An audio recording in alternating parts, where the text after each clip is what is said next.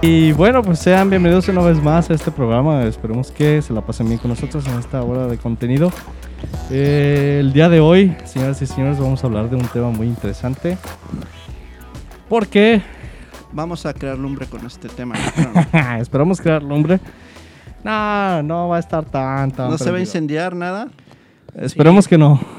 Esperemos que no nos cancelen tan pronto.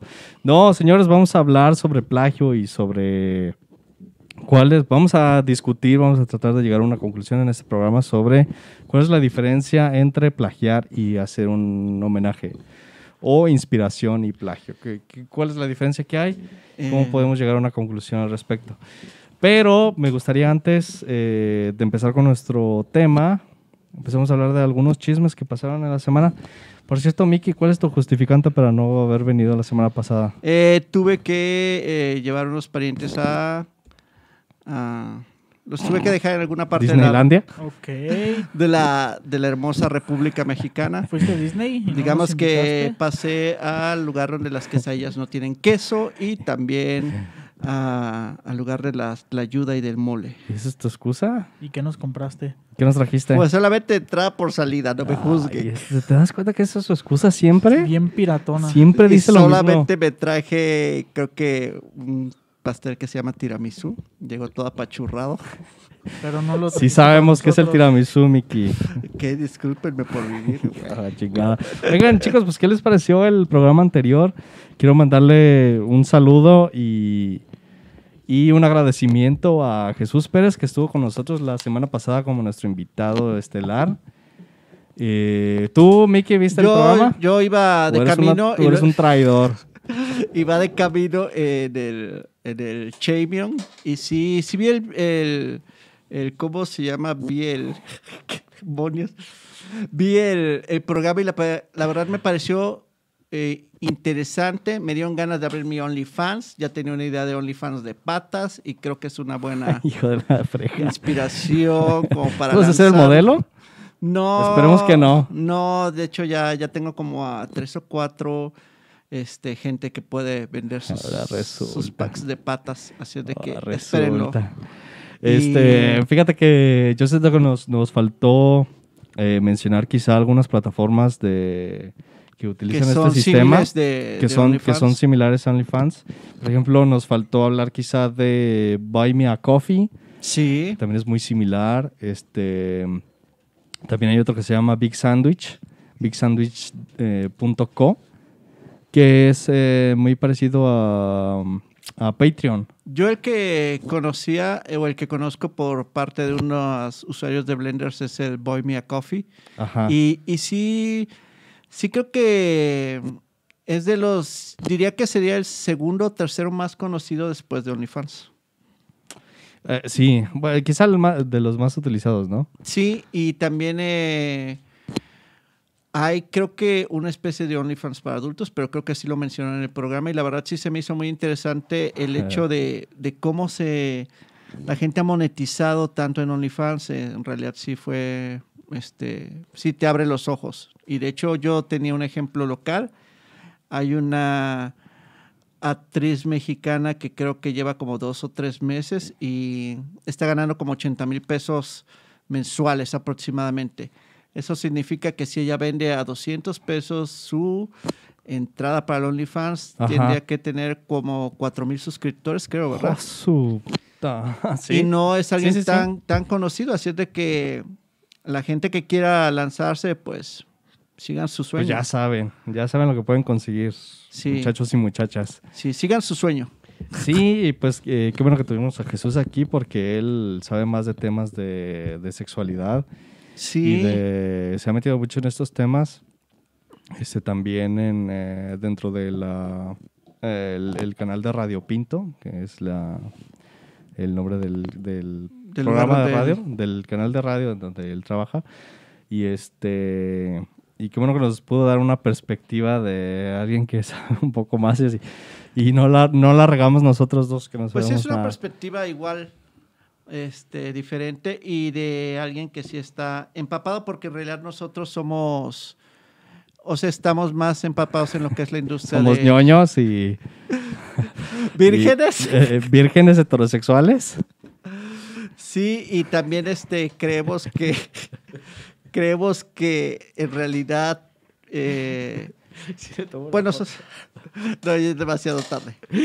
Discúlpenos, pero estamos viendo cosas raras que pasan en el estudio. Quizá la gente de frecuencia paranormal, que por ahí se nos va a aparecer dentro de poco. los necesitamos ya, se nos cae la pared, se nos caen las cámaras, se nos, se nos descomponen los cables. Sí, En fin, este, Miki, quiero leer estos eh, Comentarios, comentarios, porque por ya favor, están Sai, hablando por de favor. ti, fíjate. Ah, a, a favor o en contra, no sé. Este, eh, eh, ¿ya viste? María Cortés dice, ¿quién fuera Miki que se la pasa viajando? Ay. Solamente en casos de, de emergencia, pero sí tratamos de... Anubis aquí ya también nos dice, ay, vaquero se te extrañó. Gracias, gracias. Luis. Gracias. Gracias, María, también. Gracias por decirle vaquero a vaquero, pero ya está aquí, ya no se puede ir, está en su contrato. Sí, ya creo que hasta dentro de tres meses quizás. pero va a ser una emergencia quizás. Eh, oigan, pues, ¿qué otros eh, chismes eh, ha- han ocurrido esta semana que quieran comentar? Yo creo que sí necesitaría que me hablaras un poco de Black Widows ahí. Ah, ok, déjenles platico. Por favor. pues resulta, Miki, ya Ok, ya nos vamos a poner modo chisme, ¿eh? Fíjate, comadre, que yo renté la de la película de Black Widow a través de la plataforma de Disney Plus. Uno, porque soy una básica. Sí. Y dos, porque pues la verdad es muy conveniente, no, no extrañé ir al cine. Evitas la muchedumbre, estás este, en tu casa, puedes empezar la película sí. cuando quieras. Me levanté como tres veces a- para ir al baño. Me valió corneta total. Y sí, este. Y hasta con Cheves creo que te le puedes aventar. obviamente, no como en el cine. Eh, pinche cine opresor. Este, ¿Qué te pareció, Sai? Pues en cuanto a la película, fíjate que bien. O sea, eh, dentro de los estándares de las películas de Marvel, siento bueno. yo, este, nada que destaque demasiado, nada sorprendente, pero pues está bien, está entretenido. Este, yo siento que, que tiene el problema. Marvel va a empezar a tener este problema muy seguido, siento yo. Y es, y es el hecho de que la dirección de, de, ¿De sus películas? De sus películas es muy diferente a la dirección de sus escenas de acción. Ah. Y eso tiene que ver con un tema que de hecho me gustaría que algún día abordáramos aquí, que es el previs. Mm. O ¿Qué no, no, demonios? no- no sé si, si, si sabes sobre el, el sistema este de previsualización.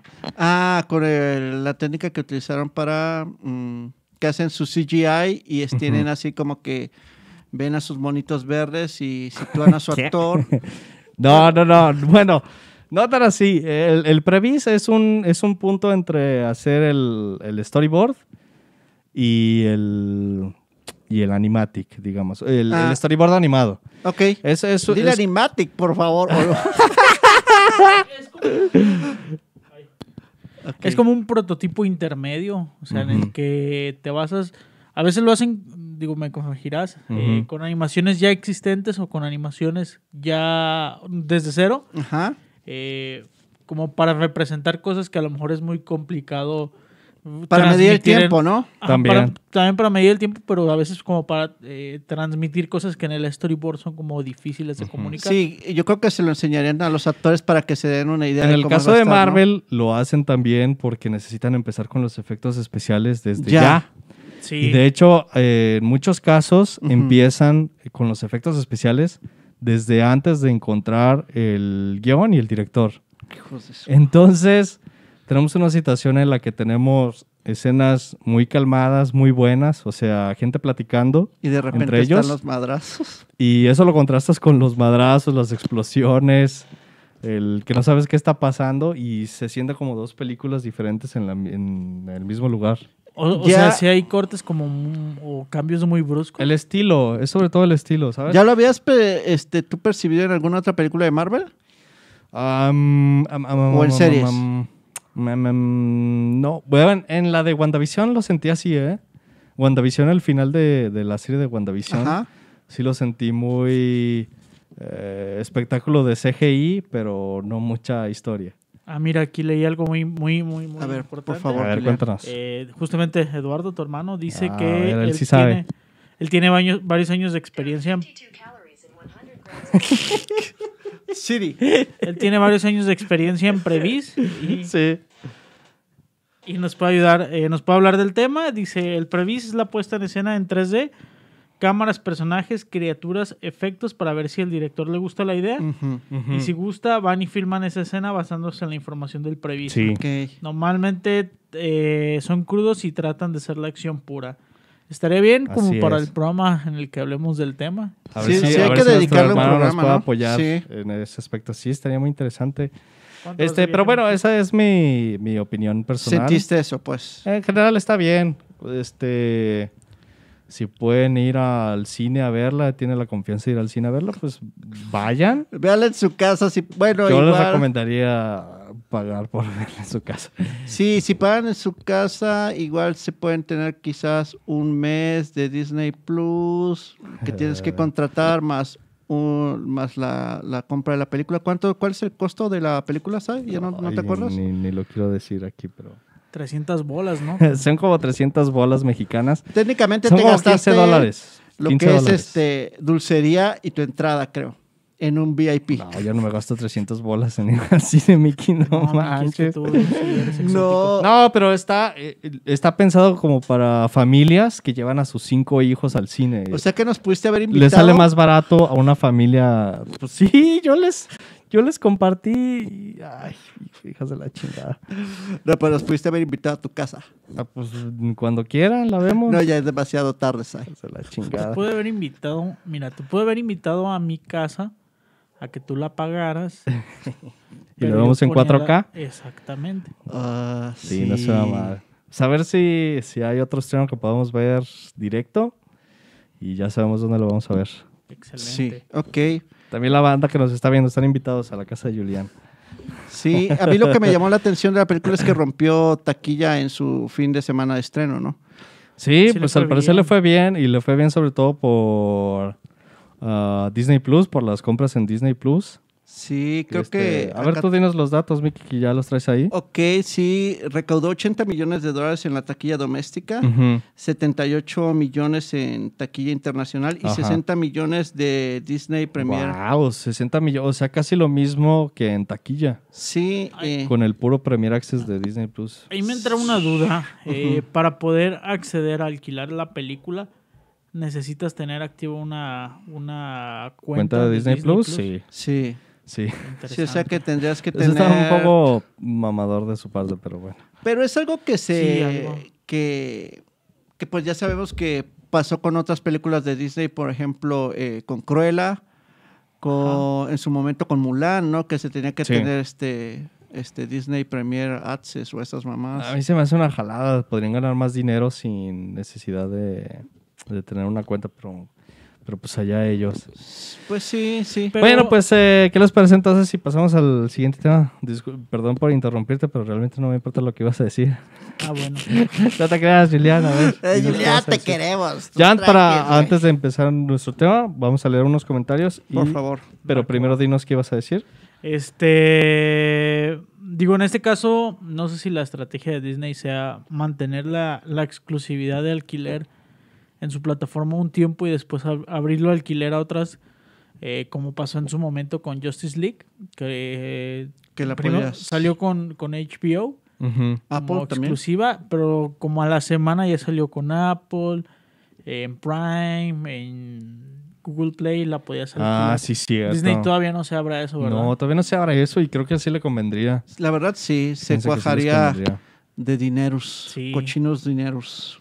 Este, ¿Hay comentarios que nos, que, que nos quieras leer, Julián? Este, que estás ahí. Sí, sí, sí. Empezamos con eh, saludos, Yareni. Saludos, bienvenida. Saludos. Saludos, Yareni. El buen Jesús que estuvo acompañándonos la semana Ah, pasada. Saludos a dice, Jesus. dice, abracitos, ay, si faltó el tema, me avisan y hacemos el OnlyFans 2.0. Por favor, yo Patos, quiero estar ahí. y más, la historia oculta. Ah, Órale. va, no, Eh, no me parece mal. Dice Marian, como 300, casi 380. ¿Eso te costó la película? Sí, no me juzguen. Pero como dije antes, soy una básica. Sí, Sí. ya la banda se queja que no nos invitaste. Qué culo. A quien quiera le paso mi cuenta, no hay pex. Dice buen Jesús Pelayo, díganme, Jalo, díganme dónde compraron el café que me invitaron y yo lo llevo directo al set de Rocket Nights. ¿Dónde compramos Ah. nuestro café, Mickey? A ver, Siempre- platícanos un poco. Siempre el café que nos patrocina aquí, bueno, que lo compramos es en Juan el Terrible Café. El terrible Juan. El Terrible Juan. Sí, tenías un solo trabajo, Mike. Así es, eh, señoras y señores. Pueden Sí. conseguir su café en el Terrible Juan, en la Sí. calle... ¿Cuál es la calle? ¿Ves? Eh, Está en... Está en... Por donde está el Santander de Chapo. Está por La colonia moderna, Colonia eh, moderna. eh, Guadalajara, Jalisco. Es que tienen tantas, tienen dos- tantas ubicaciones que no a me dos cuadras. de Gracias, gracias por su patrocinio. Sí, nos van a llevar trancazos más al rato, pero sí tienen bastantes sucursales. Pero sí, Y también gracias a McDonald's. y a Santa Claruki. Bueno, no, no. Santa Clara no. No, que se vaya la... Es Este, mi bebida favorita, por favor, Sai. Sí, pero muy buen café. A quien quiera, Sí. eh, pasa por él. Sí, dice Marian, como la licencia de objetos para Dimension, necesitas la licencia para la licencia. ya sé. Sí. Ya sé, se pasan de lanza. Se pasan de lanza. Y... Bueno, pues, pues vamos eh, empezando entonces, chicos, a hablar de este tema. Tenemos que Vamos hablar de dándole. Kevin.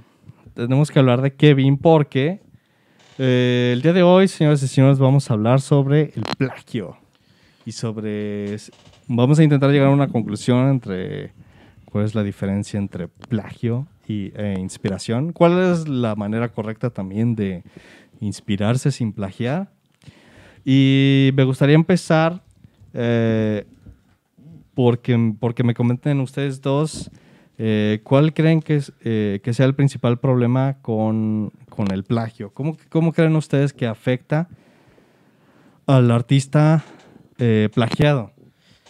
¿Cómo, Yo- cómo- cómo creen que usted- a, us- a ustedes que le afecta a un artista que le plagien su trabajo? Yo creo que tiene como dos puntos el tema del, pia- del plagio. Eh, me puse yo a analizarlo del lado de la música.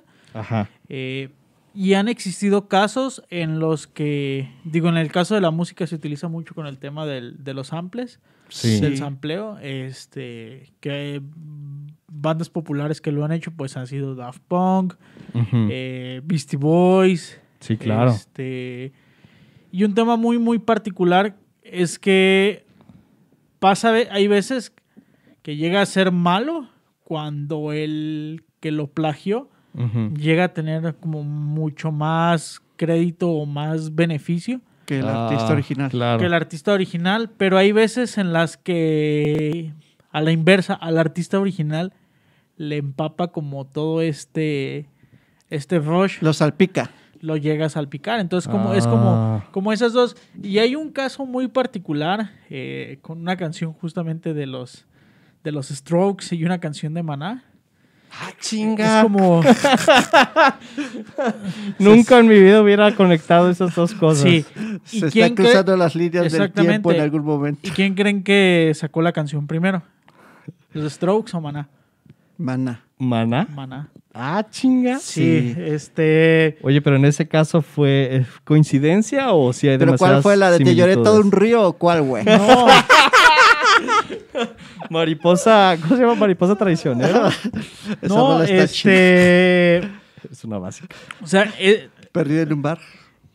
Es que sí es exactamente igual, ¿no? Es, la, la de los, la de los Strokes es la de One Way Tr- eh, Trigger. La de Maná, no me acuerdo qué canción era. Es la Ajá. de. ah, ah, ah, ah. ¿Cuál es la de Maná? Es que. Bueno, sí, Bueno, sí, pero es ahorita una- la es una- encuentras, es una ca- nos- es una nos canción de. Maná. Ajá. Pero e- ese es un. O sea, no, no hay manera en la que los Strokes digan que fue coincidencia por el nivel de similitud que hay entre una Los y otra. Strokes son bien mamadores, así Qué- de que lo más seguro es que en una peda estaban escuchando así, se cruzaron y, Sí. y no mames, esa rola está bien chida. ¿Quién? Ma- Sí, Mona. Mona. Y, y hay algo que debemos de aclarar, es que, por ejemplo, Maná sí es conocido a nivel internacional. Acá somos medio ñoños y no los apreciamos y todo eso, pero sí hizo, hizo tours en Europa, en Estados Unidos y todo eso, antes de que Fer fuera Denise de Calaf. Mira, Miki. Mira, mira, mira, mira. Está bien, está bien. El está que bien. venda mucho algo no significa que sea No, bueno. No, ah, eh, no estoy diciendo que sea bueno, sino que tuvo mucho éxito a nivel internacional y tal vez por eso es que lo llegaron a escuchar The Strokes y va. Ok, está bien. Pero Eh, Tú, Miki, ¿qué opinas de, de- de cómo le afecta a un artista que, que En le- que definitivamente sí afecta al artista original, sobre todo yo lo veo en, en cuestiones como eh, arte y todo esto, que hay gente que toma la obra de alguien y la presenta como suya. Eso es lo que para mí se me hace, eh, eh, es un robo, o sea, no están Ah. haciendo como que una, una derivación de una obra o tratar de presentarla como nueva, sino es como tal cual, la quitan y la presentan como eh, propia y quizás a la larga se pueda conocer al verdadero autor, pero mientras tanto el daño ya está hecho Sí. y muchas veces el autor original eh, no recibe ni regalías, ni siquiera una disculpa, ni nada, y a veces este, no se conoce ni siquiera el autor original. Y eso Es- pasa es- mucho. Es cierto. Es cierto. Creo que existe el, el riesgo de que se olvide el- la obra original o el artista original eh, solo porque otro artista tuvo más suerte y se volvió más popular su producto, ¿no? Este, yo creo que lo principal es el, el problema monetario, ¿no? El problema económico, el que... Sí, yo Dineros. Sí, ahí es donde radica como... Yo creo que en el tema... Yo creo que radican dos lados. En el tema monetario y cuando el plagio... O sea, se llega hasta como considerar una ofensa para, para el artista original. Por ejemplo, este...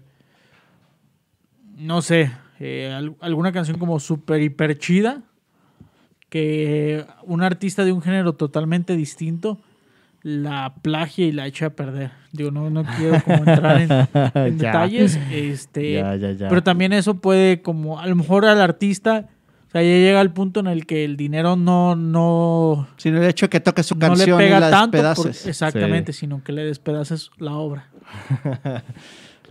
Sí. Como ha hecho este Pitbull con todos sus remixes. Que, que hay una, una duda que me entra, es eh, ¿quién es el mayor ofendido cuando existe? Y, y vuelvo al tema de la música, ¿quién es el mayor ofendido del plagio? ¿El- ¿La disquera? Mm. No. ¿La que lleva la feria o el artista? Eh, Ah, es una buena yo creo que se ¿eh? ofende eh, de manera Digo, la de- disquera obviamente porque, es- ardidez porque pierde lana. porque pierde lana, exactamente. Y el artista es así como de, güey. Es un, sea, es un más un problema más de ego, ¿no? Sí. De, de sentirte. Sí, porque el hecho de que, de que alguien plagie su obra, entre comillas, o que la derive para crear un producto y sea más exitoso que tu obra original, sí es una onda de ego que te pega, cabrón. Yo me sentiría orgulloso. ¿eh? ¿Crees que, crees, Sí, creo crees que- que a los forasteros les pase eso cuando nos ven? Espero que sí. Me plagiaron de ese... Yo creo que ellos nos odian de por sí, güey. Saludos a los forasteros. Saludos a Si toda la no, banda si no han visto el programa de los forasteros, se los recomendamos. Pueden Sí. ver programas pasados Ya sí, no. porque ya no en YouTube. Programas están. pasados, por eso específico. No, ya les dieron baja. No, los bajaron todos. Y También. no los baja, no los alcanzamos a descargar. ¿Y no, no alcanzamos a copiarlos todos? No, cu- cuando terminaron los forasteros, bajaron todos los programas. Deben de quedar uno que otro ahí en el Probablemente, probablemente hay unos en internet. Pero si te metes al canal de los forasteros, Está nada vacío. más está No manches. el de despedida, el último programa y un video que subieron de no fin de año. una pérdida de, de la hum- Irreparable. humanidad, Sí. definitivamente. Oiga, Sí. pues está bien. Este, ahora, ¿qué tal si pasamos a hablar de eh, cuáles cuáles creen ustedes que sean las diferencias entre hacer un homenaje y plagiar eh, enteramente? Eh, es que no sé si, por ejemplo, cuando los artistas, bueno, en este caso de la música, eh, toman un tema, creo que sí tienen que pagar como que ciertas regalías por usar el tema o, o no.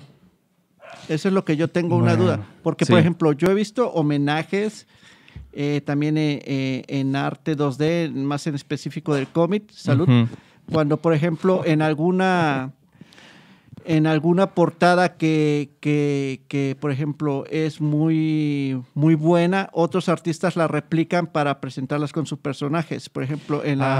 Ah, como la la típica portada de, de Spider-Man, que ajá. se ha reinventado una y otra vez, incluso hasta con Deadpool, ¿no? Sí, y también la misma portada de Superman, ¿se acuerdan? Donde en el número uno él está cargando un, un carro y todo eso. Sí, La- No leo Superman. Bueno, ok. Ah, ya sé cuál, ya sé cuál, sí. Sí, Sí, y esa portada la han utilizado para presentar a otros personajes y siempre ponen, no sé, por ejemplo, después de Todd McFarlane o después de Joe Schubert o después Claro. de no sé qué. Y es como que una manera de presentar respetos. Pero eso sí se considera un homenaje, Eso es un homenaje, pero porque lo están especificando, ¿no? lo están especificando, pero también este Yo creo que es porque se está tratando la obra con respeto. respeto. Mm, Y eso es lo que pienso que no se hace cuando se plagia, porque en realidad cuando se plagia es tomar sin pedir permiso, no das Sí. crédito a las personas, este, a, perdón, a los artistas originales y definitivamente hasta la puedes presentar como tuya, como una idea original. Sí. Que también sí, vamos sí, a sí. llegar a eso, creo que... Sí, ahorita les vamos a- a enseñar unos ejemplos. Este, pero sí, tienes razón en ese aspecto. El que una obra se tome con respeto se, se considera un homenaje. Sí. El que ni siquiera le des crédito a la persona a la que le estés copiando, eso es plagio, ¿no? y, Sí. y mucha gente se da cuenta, ¿eh?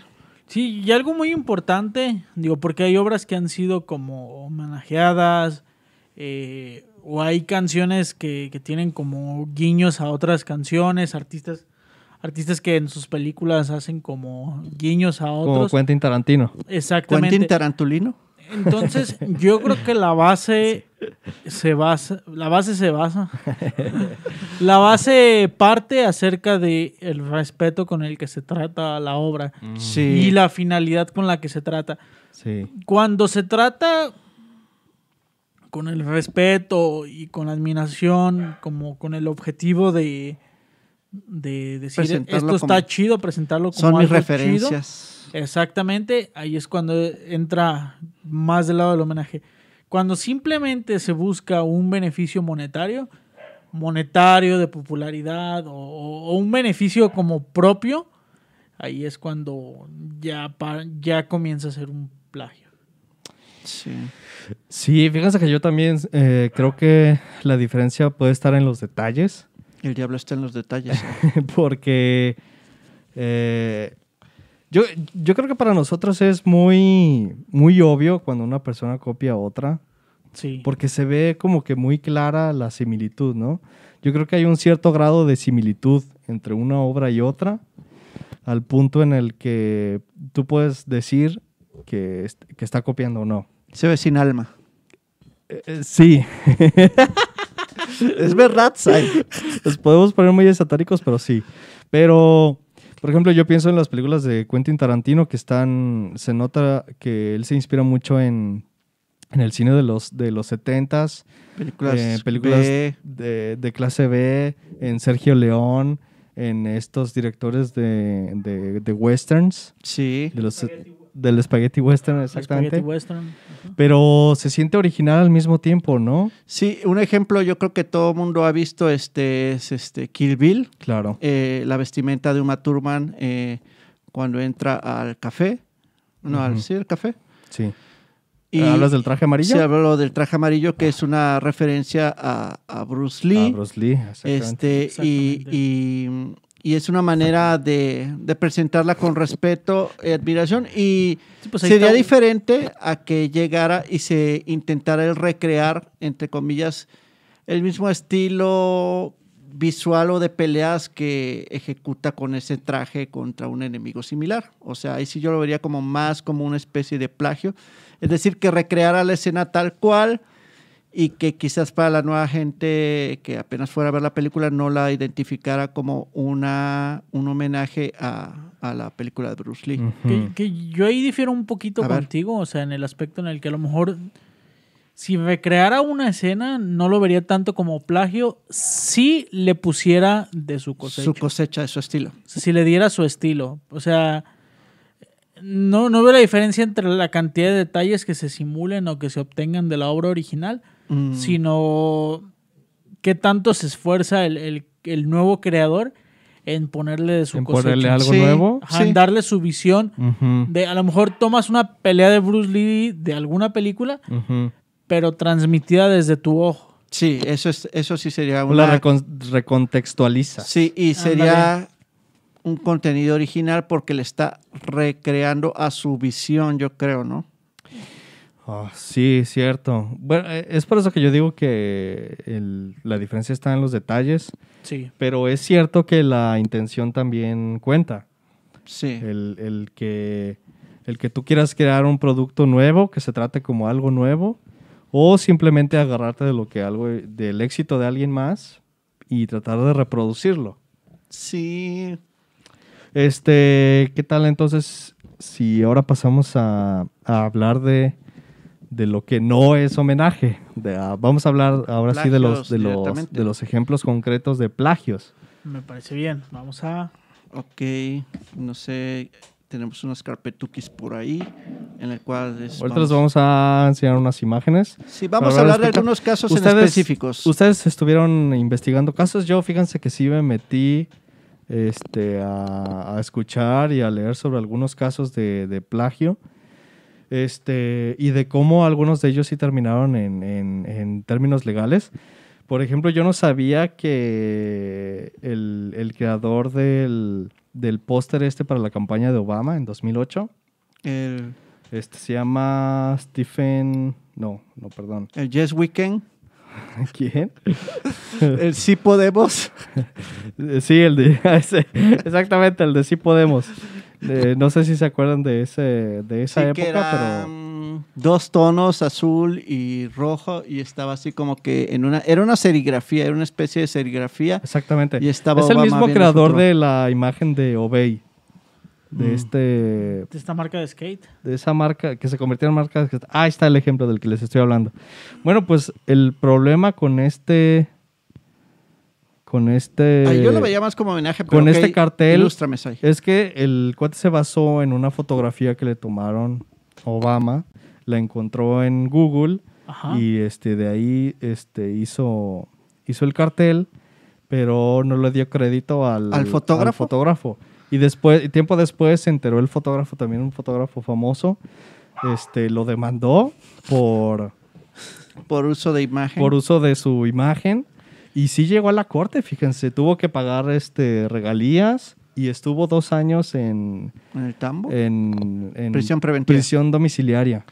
Órale. Mira, hay, no sé ustedes, pero yo, por ejemplo, yo veo que si es una foto y la tomas como referencia para Sí. crear un contenido nuevo, que es lo que yo veo ahí, Sí. no debería de haber tanto problema. A mí también me parece o sea, ahí sí creo que fue exagerado. Sí. Porque no es la foto bajada con tonos y que tú a la modifiques así, sino yo creo que es eh, volver a retrasar o a vectorizar de nuevo para crear la foto y le est- estás creando un contenido nuevo. Ahí sí yo veo exagerado Sí. y de hecho pudo haber sido otra foto. Sí, yo creo Pudo que, haber sido otra foto. Digo, desde mi punto de vista, lo que hizo el, el, el no el artista de la foto, sino El diseñador. el diseñador, este, simplemente capturó, tomó el momento y lo contextualizó a lo, a lo que para él representaba eso. Entonces, por esa parte creo que no tuvo como culpa, Pero entiendo la otra parte en la que Es que tú también eres fotógrafo, Julián. en la que no dio crédito. sí. Sí, pero mira, Tal vez algo hubiera cambiado si, Sí. si hubiera dado Pero es que mira, ¿sabes? yo lo veo un poco raro porque igual tú puedes tener una foto y vamos al caso de Norman Rodwell. Que, bueno, pero en el caso de Norman Rodwell ya me acordé que él sí recreaba las fotos, las creaba en específico para lo que él necesitaba y las ilustraba. Vamos a mostrar otra imagen. Vamos a mostrar una imagen por ahí, por favor. Este, la imagen. este. Sí, está en una carpeta y dice referencias. Y por ejemplo, eh, que es en el caso que vamos a presentar ahorita, que es eh, tomar unas ilustraciones, o sea, él ya tenía una idea de cómo quería sus ilustraciones. A ver, si nos puedes enseñar primero la ilustración, Sí, Julia? este, A ver. o la foto, como quieras. Este, en realidad vamos, vamos para eso. Ese es uno y dos. Sí, ¿Esta es la este, foto? A ver, sí. Muéstranos la foto. Y miren, por ejemplo, ayer ya sabía que quería capturar esos sentimientos o ese tipo de ambiente y todo eso. ¿Pero y la él- foto la tomó alguien más la foto, él, o la tomó él? él no la tomó, pero contrató a las personas, él armó todo el set y todo eso. Él, Ok. él fue el que diseñó en específico. Pero le pagó a alguien para tomar la foto. Sí. Es que ahí está la diferencia. Ok, ahora enséñanos la pintura. Ok.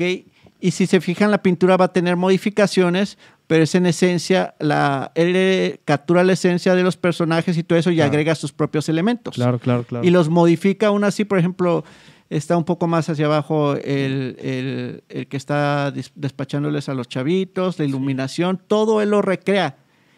Y creo que ahí es donde varía de que él no pudiera tener esos problemas de que encontró esa foto en internet y la ilustró. Yo creo que la clave aquí está en que la, la foto él la compuso. Sí. Él le dio el Sí. acomodo a los Sí, sí, sí, elementos, sí. A, los, a, a los elementos, a los personajes. Sí, no tomó una foto existente y, Exacto. y la usó de referencia, ¿sabes? Ahí está la Sí, diferencia. Pero, por ejemplo, en el caso si hubiera tomado la, la foto y una persona le varía un poquito eh, la perspectiva de la cara, los ojos, este, hasta el mismo traje y todo Sí. esto, creo que ya está ideando algo que no está en la foto y por lo tanto no debería de tener problemas. Y sobre todo porque, por ejemplo, la selección de tonos y todo esto fue creación del diseñador y todo esto. Pero si Ujú. nos vamos al elemento principal del que está utilizando el diseño, pues sí es una foto de otra persona. yo estoy de acuerdo contigo, Miki. Ujú. Pero hay que saber que las leyes también Existen por algo. son muy, son muy precisas y la diferencia está en los detalles, como decíamos. Este, tú puedes usar una referencia, eh, o sea, basarte en una foto para hacer una pintura, pero si le cambias lo suficiente para que no sea una réplica, ¿sabes? Ajá, ok. Este. Y, y pues en este caso que, que no- que nos enseñaste, em, eh, se, se pasa también porque él tomó la foto. O sea, si tú eres Sí, dueño sí. De, del arte que vas a copiar, está permitido, ¿cierto? Es que la, la, la tú fuiste el- el- la base de esa, de esa De ilustración nueva- salió de ti. De esa nueva composición. Exactamente. Sí. Este, ¿qué tal si hablamos de otro, de otro ejemplo que ha estado muy en boca este, últimamente? Porque fue uno de los casos más recientes de plagio, creo que pasó hace unas dos, tres semanas. Sí, por favor. Este, algo que ocurrió con una, con una artista argentina, este, que, bu- bueno, no sé si decir su nombre, no, no importa su nombre para estos casos, pero resulta Nuestro que, público te lo va a pedir, eh, güey. resulta que, este, esta artista empezó Llamada a, Joey. Lo vamos a llamar Joan, Eh, sí. Ok. ¿Puedes enseñarnos esa, esa imagen, Julián? Esta artista empezó a hacer pinturas este, basándose en imágenes de, de- de otros artistas, en, la- en su mayoría japoneses, que hacen este, pues, ilustraciones de, De manga. de manga, de, de- de ilustraciones de estilo manga. Y la artista esta no... No tiene que- reparo. no le cambió ca- prácticamente nada. Eh, tú, tú puedes ver este, claramente que es una copia de la ilustración original, solamente que puesto en pintura en vez de i- ilustración digital. Y el, el- el problema con este caso es que se ha vendido su arte a precios muy, Exorbitantes, muy ¿no? elevados. Una, Ok. una pintura que hizo ella que copió a De otro una artista este, se vendieron en 4.500 euros, algo así. No manches. Y este, también recibió una beca del, del- Del Instituto Del de, gobierno, De, de- de, la, de. Secretaría de, de, ¿Qué está de pasando? Cultura, de Cultura de allá. ¿Qué está pasando allá? Yo, Gracias por ese chiste racista, Miki. Este, Pero- racista, es con todo mi amor para mi gente. hagan de cuenta que gente en Twitter se dio cuenta y empezaron a... a Hacer rant. Empezaron a publicar más y más copias de, de esta mujer. E- Ese también, ese también, si puedes enseñarnos ese ejemplo, Julián. Miren, por ejemplo, este es otro, este es otro ejemplo de una de, de sus pinturas. Voy a decir algo que va a sonar bien feo. Este, lo anticipo de, mame- de, de- de manera. Este, ok, este. En realidad es un estilo que no es de mi agrado y las ilustraciones originales se las llevan de calle, pero bueno, supongamos que por X o Z Sí. funcionó. ¿Es neta que alguien pagó por eso? Eso es lo más sorprendente de todo. Yo creo que es lavado de Pero- dinero, pero ya. Sí, Sí, miren, ¿eh? este, en, la, in- en la industria del arte, en el mundo del arte, este tipo de cosas ocurre todo el tiempo. Y se Y utiliza sobre para todo porque no les importa, ya a este punto ya no les importa la calidad. O no sea, les su importa credibilidad ya la perdieron hace mucho tiempo, ¿sabes? Pues, sí, yo- Sí. Miki, yo, yo, yo pasé por ese mundo. Te puedo asegurar que, el, que es lo, un- lo último que les importa. Y Nunca este está ya tan protegido, es un mundo que está tan protegido ya por intereses este, políticos y económicos, que no creo que le pase nada realmente a esta, a esta señorita. De, creo que ya se salió de sus redes sociales y este Ya no ve internet. ya, ya no aparece en ningún lado y me imagino que ya no se va a poder aparecer en ningún otro lado por mucho tiempo. Pero Y no se creo sabe que le vaya mal. Es que mira, no creo que el- no creo que tenga consecuencias porque los que le dieron el a- los que les dieron los apoyos gubernamentales quedarían como tontos. Pues sí. Y bueno, ya tiene su lana aparte. No, déjate, eso es lo de menos. O sea, banda que le dio las becas, este e- es como ah, pues, Pero enfócate. Yo, yo creo que fíjate que la gente sí, este, perdón, Ju- Juliano, ahorita me sigues comentando también, este, la gente no va a olvidar tan fácil, ¿eh? En internet Sí. las cosas están Además, escritas con tinta. Sí, el público de internet no, va- no va a olvidar tan fácil.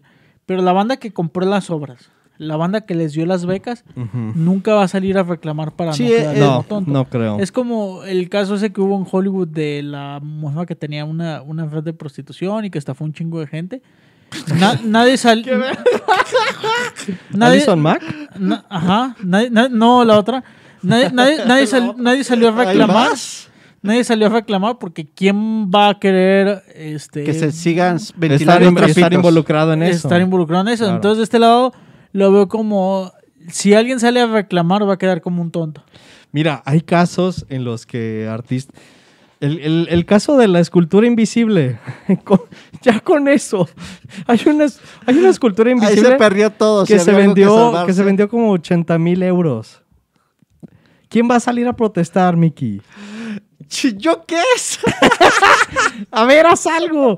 Bueno, pero ese fue un, es- ese fue un ejemplo, uno de los más recientes, Sí. en el que yo creo que los tres este, Coincidimos. coincidimos en que sí Claro. fue plagio. No, es que Y gacho.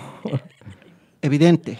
Que ahí entra también la, la pregunta de en qué momento es fan art y en qué momento es plagio. Y yo creo que aquí cambió los suficientes elementos como para decir, para considerarse plagio, pero no consideró los, o sea, cam- no cambió ni pocos elementos, ni, ni muchos ni pocos, entonces quedó ahí en la línea en la que todavía notas las similitudes Sí. y notas las diferencias. Sí, Entonces, Es esa que madre es como los, este, como los juguetes piratas que hay en los tianguis. o sea, Ah, eh, se, los se gu- no- se nota el esfuerzo por ser Igual. una copia, Ah. ¿no? Por ser, por tratar de ser igual a lo original. Sai, que, que ahí, bueno, adelante. Perdón, este, o Sai, Julián, ¿se hubieran sentido menos ofendidos si la referencia hubiera quedado más fea que lo- el producto entregado? O sea, ¿sentirían que fue menos plagio no, o no? no? No, de todas maneras O es hubiera incorrecto, Miki. a ver, a ver, Miki. hubieras sentido Copiar menos está mal, sí. Ok, ya, va. Este, no, pues nosotros lo decimos por, o sea, este caso se volvió viral y todo, porque es- era muy evidente la, la copia que le hizo a otros Sí, artistas. o sea, nunca le importó. y el no dar crédito a los artistas que estás referenciando, ahí es donde radica el problema. Y que necesitamos empezar a, A cambiar eso. A cambiar, a cultivar esa, esa cultura de siempre dar crédito a, a- a tus referencias. que, que algo muy importante, este, ¿creen que si la obra no hubiera estado tan fea, nos hubiera ofendido un poco menos? Probablemente. no, no, no, no, que se frieguen. Este, miren, por ejemplo, ha habido otros casos como Led Zeppelin. Led Zeppelin es, es ya conocido por este por copiar tal cual otras canciones de otros, de otros artistas más antiguos y readaptarlas en, en sus álbumes. Eh, No sé si conocen el caso de Days and Confused, por ejemplo. Este, es, una, es una canción escrita originalmente por Jackson Holmes, este, muchísimos años antes. Y, y tal fue el caso que 10 años después de que salió el álbum de Led Zeppelin, e- ese artista demandó a Led Zeppelin. y, y sí llegaron a un acuerdo y todo. Pues qué bueno. La cosa es la, la cultura del, del hacerse responsable por tu plagio. También ha cambiado con el tiempo, no siempre ha sido, eh, no siempre ha sido así de controversial y así de importante, ¿saben?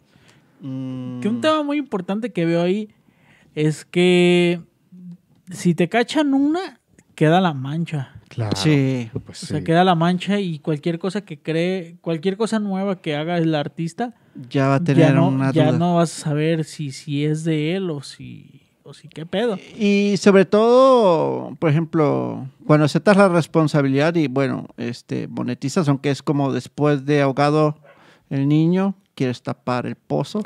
Exactamente. Sí, eh, creo que ahí sí ya es un error colosal.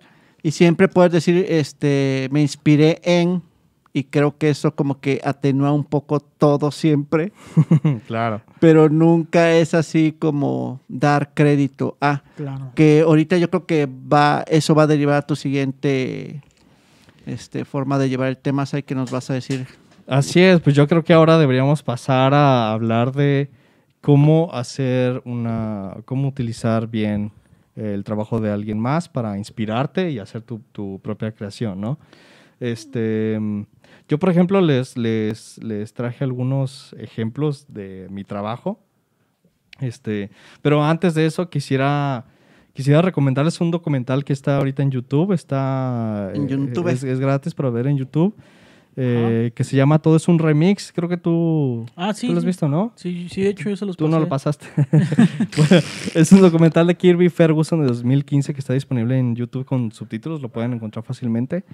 Y este y él plantea la idea de, De que, no hay nada nuevo bajo el sol. de que básicamente no hay nada original dentro del mundo del arte. Todo es un remix o una reedición de cosas pasadas que adaptamos a nuestros tiempos y lo convertimos en algo nuevo. ¿Ustedes qué creen de este de esta idea de que nada es original? Em, hay un libro que se llama Roba como un artista. y ¿Quién te lo habrá, quién te lo habrá regalado? no me lo regaló Julian, ese creo que sí lo Ah, conseguí ah, yo. Pero creo que por ahí lo tengo, ¿eh? Sí, de hecho, creo que sí lo tienes. Este, ¿cómo se llama el, el autor? Ya no me acuerdo. Creo que- y creo que por ahí lo tengo y creo que me lo robé. Sérmelo. No, no es cierto, no es cierto. Robaste como un artista, pues. Sí. Ajá. Bueno, ahí tienen la, la, la premisa de que si estás tú tomando este guía o concepto de un solo artista, estás copiando. Pero si tomas este, referencias o un poquito de diferentes artistas o diferentes inspiraciones para ti, supongamos 10, 50, 20, 30, Ujú. con el mix que estás haciendo de esa, de esa inspiración, estás creando un producto nuevo. Y creo que por ahí va un poquito eso de tienes que tomar inspiración de, mucha gente y todo eso le tienes que poner tu, alma, tu corazón o, o tu forma de crear. Y entonces estás creando un producto nuevo, pero entonces sí tiene un poco que ver que, con que no hay nada nuevo bajo el sol. Exactamente. Este, sí, es un, es un punto importante el, el- el que quizá este, copi- eh, inspirarte de un solo artista se puede ver como que estás copiando, pero si, si, si estás copiando de muchísimos artistas, Muchísimas fuentes. de muchísimas fuentes diferentes, ya no se sabe de dónde viene la inspiración original y se convierte en algo nuevo. Exactamente, que, que algo, algo importante, este, o sea, ya en, en este momento hemos consumido. Austin Kleon es el, el autor, perdón. Felicidades. Gracias, Miki.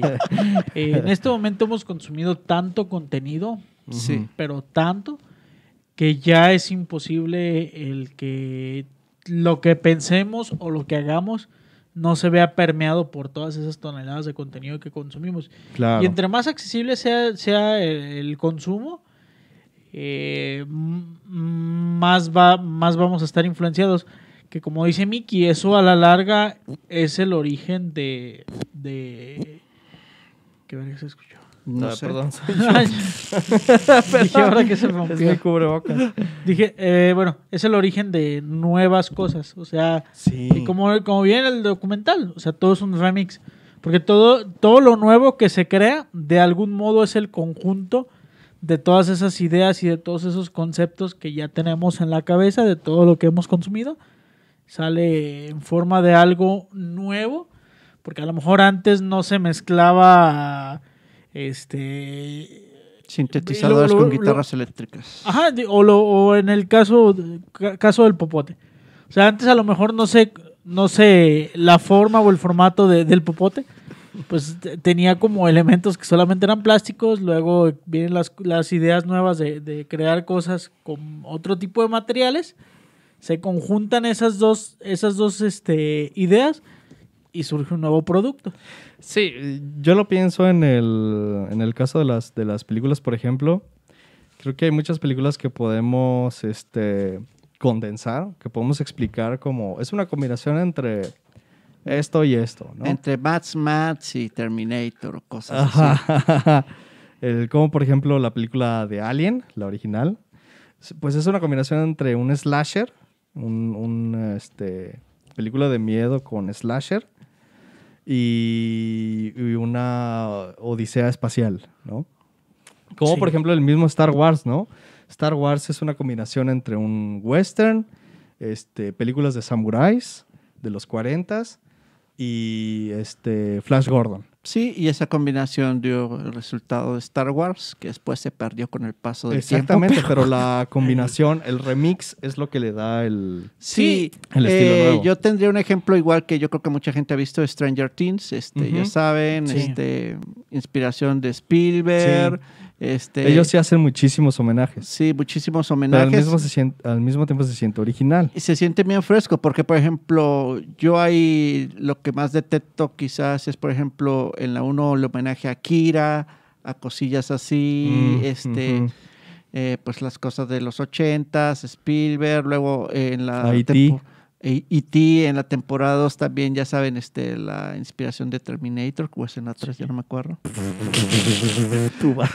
bueno, pero a lo que me refiero es, este, conjuntan tantos elementos, los mezclan de una manera novedosa, este, hasta la manera de dirigir y de contar está, este, tiene su forma que ver ahí, Ajá. y la gente lo asume como algo nuevo. Y ya de- si después te enteras este, sobre qué está inspirado, buscas las referencias y todo esto.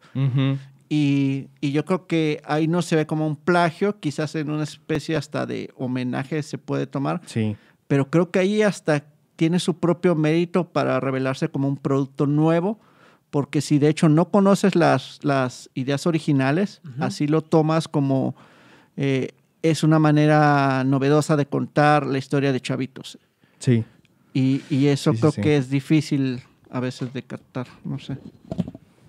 Sí, y también algo que pasa últimamente con las... Y, y es lo que ha sido el origen como de nuevos géneros musicales, por decirlo de algún modo, es la mezcla que hay entre distintos, entre distintos géneros. O sea, todo lo nuevo Mm. que se está creando Ujú. es básicamente la mezcla de, Como de el otros géneros. Ajá, o por ejemplo, o sea, ganas bandas eh, como Tamal de Palo o como The Growlers, que son mezclas de otros géneros. Este. Y el cómo conjuntan todos esos sonidos o todos esos. Todas esas inspiraciones, pues es lo que va creando como nuevos géneros. claro. Muchas veces terminan siendo como productos medio chafas, pero cuando se logra bien, pues sí es, sí son bandas que, que empiezan a, a trascender. Sí, exactamente. Se- se- incluso se pueden crear nuevos géneros, como, eh, Sí. combinando este, cosas ya existentes. A mí me gustaría eh, mostrarles un ejemplo. Les quiero mostrar un ejemplo de algunas ilustraciones que he hecho yo, Sí, por favor. porque esto es algo con lo que vivo día a día, de hecho. Es Este, una lucha constante, Sai. eh, este es un ejemplo de una ilustración que hice. Esta fue una, una práctica de anatomía. Yo este, quise usa- use estas fotos de referencia para hacer un dibujo. Ok. Pero creo que sí está claro que es, que es este, una cosa distinta al original, ¿no? Sí, porque es para práctica, es personal, supongamos. Exactamente. Eh, eh, eh, eso es una, pero también el hecho de que quise cambiar cosas, este, lo- los convertí en mis propios personajes. estas, estas fotos que ya, ya no me acuerdo dónde encontré. Este, dis- discúlpenme, discúlpenme a las artistas originales, pero este, pues yo lo quise reinventar en mi estilo. Eso, es lo- eso es lo que estaba buscando. Creo que está claro que se creó algo nuevo porque tiene hasta cuernitos y todo, ¿no? Eh, sí, O sea, son tus esa- personajes. Esa es mi excusa. Esa es tu excusa. Déjame les enseño otro ejemplo, que fue un trabajo que hice para alguien que me pidió una comisión, me pidió una ilustración y este, tuve, eh, diseñé un personaje y esto es con lo que trabajo día a día, fíjense. Este, normalmente yo recibo muchas imágenes de referencia de lo que la gente quiere y yo tomo cosas de cada uno de ellos y los convierto en un personaje nuevo. Ok. Entonces, aquí lo que hice fue tomar ideas de, de las referencias que me mandó esta persona, que me mandó el cliente, y, y, pues fui tomando cositas de otras, otras pues fue cosa mía, de cosas que se me ocurrieron. Este, tu toque, pues. mi, mi toque personal, digámosle así. Pero esto para, para hacerles saber que realmente uno nunca es totalmente original. Y, y de hecho es algo muy... Pues que pasa seguido en la industria para la gente que hace personajes. Creo Sí. que eso es parte del requisito y de hecho hasta con la gente que, que hace música. A ver, más o menos envíame una tonada de cómo es lo que quieres o algo. Ándale. Y O ejemplos directamente. Sí, Sí. ejemplos. Y ya, ah, ok, bueno, sobre eso trato de componer algo parecido. Sí. En este caso- Incluso este, pitch de películas, ¿no? Sí. Los directores a veces llegan con, con un video cuenta que se editado parece a- y, y mezclan escenas de diferentes películas y les Y dicen, sacan su... va a ser algo como, como es esta escena de aquí, con, combinado con esta escena de acá, con música de este estilo, como para crear un, un ambiente, ¿no? Sí. Un- o un estilo. De hecho, sí. Sí. hizo este... ¿Taika? No, Pearl Jam Ah. también para su video de Evolution. Grabaron este, directamente las cosas que pasaban en la serie de Spawn, en dibujos animados. Sí. Hicieron una especie de, de video con eso. Y eso mismo lo presentaron ellos para decirle a la gente cómo querían que fuera su video más o menos. Y ya sobre Sí. eso, sí. Sí, sí, sí. Sí, pues son derivó. referencias visuales de- Sí. sobre productos ya existentes. Que ahí, pues, eh, para presentar una idea, pues lo más conveniente es, es- es usar, usar cosas ya existentes, Materiales de apoyo. pero no, no estás comercializando con eso. Sí. Ay, pues este. Yo creo que ya vamos a pasar a las conclusiones. ¿Qué te Sí. parece, Julián, si nos vas leyendo comentarios de la banda que he estado comentando? Sí, vamos leyendo comentarios Sí, por antes favor. De, de irnos a, a- a lo último. Este. Ah, por cierto, saludos a Mariel. ¿Cómo estás? Saludos, saludos. Hola, Mariel. Welcome. To the Este, jungle. Welcome to the jungle. Eh, por ejemplo, ponía un ejemplo, tu hermano Eduardo dice, no sé qué tanto se pueda considerar el plagio el póster de Keep Calm, dado que el original fue del gobierno británico du- durante la guerra y pasó Mm. suficiente tiempo para convertirlo en meme. Mm, Sí, le mantengan la calma, ¿no? Sí, yo creo que se, se llegó- ajá, se convirtió en algo de dominio público en el momento en el que Internet lo tomó. Yo- Sí. yo así lo percibo. sí, es que también cuando algo se vuelve meme, es tan difícil saber quién fue el perpetrador original. fue ya el no te pertenece a ti, no, le pertenece a Internet. Sí, sí, sí. Hay cosas que tenemos que dejarle ser libres a Internet. Sí, justo como dice, eh, se convierte parte de la cultura popular y Sí. todo el mundo puede comercializar con Sí, ella. Ya no, Pues sí, ya no, le pertenece. no deberíamos, pero pasa. exactamente. Que, que ahí también tú ya dices, eh, Te sentirías orgulloso, ¿no? no, tú como consumidor dirías, eh, porque voy a pagar por eh, esa madre que es de dominio público. Ahí ya depende, tú, tú decides pagar si te gusta la interpretación que le están dando a eso que ya, ya existía. Como creador yo sí me sentiría así como de, güey, utilícenlo todos. Pues Va. sí, Pero bueno, este. Luego ponía. ah, ah, ah, por aquí había visto. Dice. Vi, vi un comentario muy bueno de Paul Hauser. A ver. ¿A este último? Ajá, dice. eh, ponía po- justo en el ejemplo de los historiadores. Eh, copiar de una sola fuente se llama plagio. Copiar de muchas fuentes es investigación. Claro. Sí. Cierto, es, es cierto. un muy buen ejemplo. Cierto, buen lo podemos ver como que estamos haciendo un ensayo y tenemos que investigar de muchas fuentes para escribir algo nuevo, ¿no? Sí. sí. Creo que esa es una excelente y, percepción. Y cuando nosotros escribíamos ensayos en la prepa, no sé si tú fuiste a la prepa, Miki, creo que no. Este, pero normalmente eh, cuando copiábamos algo, lo teníamos que citar, ¿no? Claro que sí, lo recuerdo, Sai. Necesitamos hacer eso en, en todo tipo de artes. Sí, exactamente. Este... Que se va perdiendo o se fue perdiendo y es algo que por lo menos lo debieron de repetir demasiado en la carrera. si fuese a la universidad, ya no me acuerdo. Este, ¿Sí muy tienes bien. la primaria? ¿Algo más? ¿Algo más, Eh, digo aquí un buen ejemplo de Marianne, dice como el que les dije de las azucaritas, según las compraste, llegas a la casa y son azucaraditas. sí. ¿Qué- qué- sí. Ahí me hace recordar un ejemplo que quería Chocotavo. mencionar, que quería mencionar justo con el tema de los juguetes, Ajá. eh, el tema de los bootleg. Sí. Ok.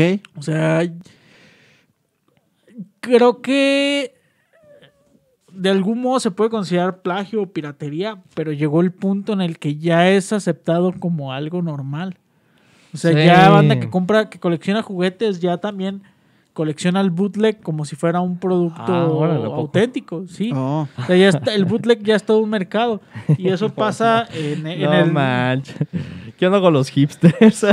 Sí, o sea, gasten su lado de otra cosa, muchachos. ¿Qué pedo con los hipsters? Pero sí tienes razón, ¿eh? Se, se- se vuelve incluso su, su propio mercado. Este, sí. Es que ya, Se ya es matan por sí entre solo, ellos. ya es por sí solo un mercado porque yo veo que en el caso particular de los bootleg en el juguete versus otras industrias, porque también existen el tema de los acetatos, eh, en el tema de, las películas, pues es piratería tal cual. Pero yo creo que tiene como su esencia o su toque tan particular que es lo que le da el, el- el atractivo. La Que gente lo mejor- quiere. Ajá, que a lo mejor hay juguetes con cosas que no te imaginarías. O pasaba, por ejemplo, con los. Digo, a lo mejor me voy a salir un poquito del contexto, pero pasaba, por ejemplo, con los cómics en versiones mexicanas donde pasaban cosas que no se permitían que pasaban en la- en las versiones Tienes gringas. razón. Entonces, el hecho de, de que esta versión no legal se permita hacer cosas que la licencia original no se permitiría, yo creo que ahí es donde está la esencia y el Mm. por qué Sí, se lo hace hace- un producto de colección y lo quieres. Ah, lo hace un producto único. Sí. Sí, es cierto, ¿eh? El, eh, incluso las, las, las parodias se vuelven eh, más valiosas porque pueden hacer cosas que la Exactamente. fuente original no puede. Sí.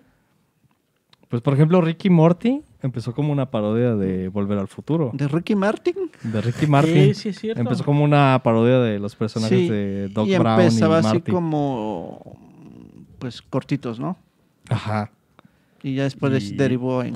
Y se convirtió en una serie original. Se convirtió en una serie por sí sola. Sí. Este, pues, señores, conclusiones y o algo que quieran recomendar a la banda para seguir investigando de este tema. Eh, bueno, a la, el video que mencionaste de YouTube y... Sí, ya se los puse en los comentarios. El, Ah, el- perfecto. el- vean ese documental, se llama Todo lo que Todo pla- es un remix. Sí, Ah, todo lo que platicamos hoy este, se los vamos a dejar en los comentarios. Sí, y... Este, el, pues, También, si, si, si no nos siguen por nuestras redes sociales, les recomendamos que lo hagan porque ahí también vamos a poner más recomendaciones y, este, y noticias. Eh, recuerden seguirnos también en Facebook e Instagram. Nos pueden encontrar como Rocket Leaf Studio. Sí, Ahora sí, Miki. ok, y bueno, más que nada, si van a utilizar referencias, este, acuérdense de, de averiguar la fuente, copiarla, porque pasa mucho con nosotros los artistas gráficos que, ah, esta imagen está chida, la guardo y nunca la supiste de dónde. Sí. Y luego, o sea, que tratemos Sí. de, de guardarla, pero tener por ahí un anexo de, de la imagen original para hacer referencia o citarla cuando estemos entregando un producto que queremos presentarlo. Y, y pues más que nada es eso, ser empático con, con tus compañeros que se dedican a esto de, de también del arte. Y, y pues No hagas a otros lo que no quieres que sí, te hagan. no hagas otros lo que no quieras que Sí. te hagan y no ser basuras, Yo, básicamente. yo, yo lo que diría ya para concluir es que copiar no está mal, pero copiar de una sola fuente sí. Y copiar sin y sin dar crédito sí está mal. Este, mm, o sea, yo, yo creo que tampoco tenemos eh, que tener miedo a, a copiar a otros artistas que nos gustan, Sí, no se les va a poder. porque así es como, Aprendemos. porque así es como aprendemos. Y este... mm, Y, pero también hay que ser responsables, pues. O sea, hay que Sí. aprender esa parte, sobre todo que, que si no, no salen las cosas como queremos y solamente nos salen copiando, Hay algo mal. estamos haciendo algo Y mal. creo que eso es algo que vamos a conseguir los tres. Este, si estás copiando, no das crédito a las personas y no citas fuentes, eh, no dejas de ser una persona amateur intentando ser un profesional. Exactamente. Sí. Y cuando citas a tus fuentes o por lo menos este, das crédito, creo que eso es lo que... Estás reconociendo el nivel en el que estás. Sí, y, y por ende eres profesional. Efectivamente. Toma sí. la barbón. Y darle el respeto a la obra de alguien más. Sí, la- el mismo respeto que quieres que le den a tu sí, obra. exacto. Claro, exactamente. Nos pone ahí el buen Paul Hauser. Yo comento, pero no me lee. No, de hecho No. leímos tu comentario. Sí, Paul. ahorita, ahorita lo leímos, Paul. La verdad es que bastante atinado. eh, justo el tema de, de que alguien que, que toma, cita una sola fuente, pues es, es copiar. Y, y el que toma varias fuentes, pues ya es una investigación. Sí, pues es como lo que nos mencionabas de los reportajes. Si, si tú nada más estás tomando una sola fuente, igual este, pues no dejas de ser alguien que está citando algo, pero cuando tomas de diferentes fuentes, ya como tú dices, estás presentando una nueva investigación, estás creando algo que no es un plagio per se. Exactamente. Ah, ¿verdad? Este, bueno, pues yo creo que con eso vamos a concluir el tema de hoy. Quiero agradecerle una vez más a la gente que estuvo con nosotros escuchándonos en vivo Gracias. a través de YouTube. Saludos a, a la banda. Saludos a- Gracias, Marian, Paul, María Cortés, Para la gente. Katia, a ver, déjame dar las indicaciones, Vicky, primero. Para la gente que nos está escuchando en Spotify, eh, por cierto, este, este episodio, bueno, ya lo digo tarde, pero este episodio quizá es, es más, recomendable, más recomendable verlo en YouTube, porque van a poder ver imágenes, porque van a poder ver las referencias que les estamos comentando. Este, para la gente en Spotify que nos está escuchando, aquí nos despedimos. Para la gente que nos está viendo en vivo en YouTube, este, quédense porque nos vamos a empezar otro programa en vivo para platicar con ustedes otro rato más. Y pues quiero agradecerles a todos por eh, estar con nosotros esta noche. Y los esperamos eh, la siguiente semana, eh, miércoles, en punto de 10 de la noche, horario de México Central. ¿Cierto o no cierto, Miki? Sí, y saludos a todos los que nos vieron y pues nada, más que nada, cuídense chicos también y mantengan el power, Julián.